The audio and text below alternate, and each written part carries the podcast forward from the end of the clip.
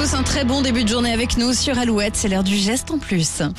Alouette, le geste en plus. Et on est les premiers à la radio à le faire, se servir d'une poubelle comme panier de basket. Eh oui. Qui n'a jamais fait ça, franchement? Cette pratique a inspiré la ville de Limoges et son club de basket, Limoges CSP, Nico. Des poubelles euh, paniers de basket dans le centre-ville de Limoges. Oui, ça existe. L'objectif pour la métropole, c'est d'inciter les habitants à contribuer à la propreté de la ville, d'augmenter les performances de tri de déchets, tout en s'amusant, bien évidemment. Une vraie campagne de sensibilisation ludique grâce aux 13 poubelles de tri installées dans les lieux les plus fréquentés du centre-ville de Limoges. Des lieux qui pourront être évolutifs un peu euh, selon les habitudes de la population. Alors ces poubelles se distinguent par un faux parquet en bois aux couleurs du club de basket Limougeau. Ça sert de, de socle. Le sac jaune avec le logo de la métropole installé sur le cercle du panier et une pancarte avec la mention pour trier, visez juste.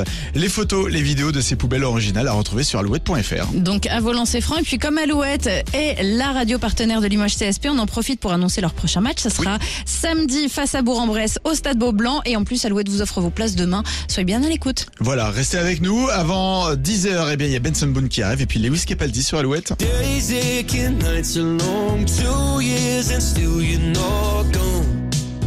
Guess I'm still holding on. Drag my name through the dirt.